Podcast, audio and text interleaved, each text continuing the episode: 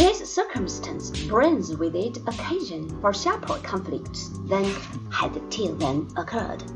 For if the ministers of faith decree on matters that are found in fact to be not so, then it follows that they must retreat or else give battle on ground to which they hold no title.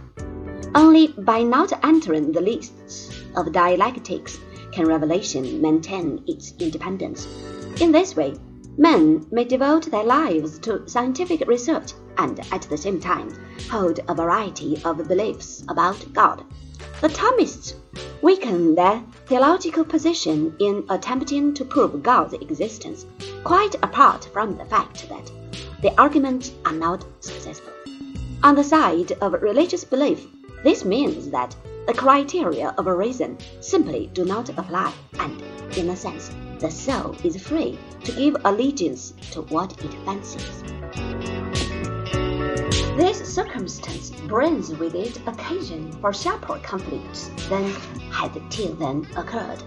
For if the ministers of faith decree on matters that are found in fact to be not so, then it follows that they must retreat or else give battle on ground to which they hold no title. Only by not entering the lists of dialectics can revelation maintain its independence. In this way, men may devote their lives to scientific research and at the same time hold a variety of beliefs about God.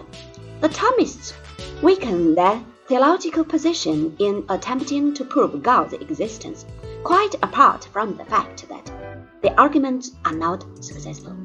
On the side of religious belief, this means that the criteria of reason simply do not apply, and, in a sense, the soul is free to give allegiance to what it fancies.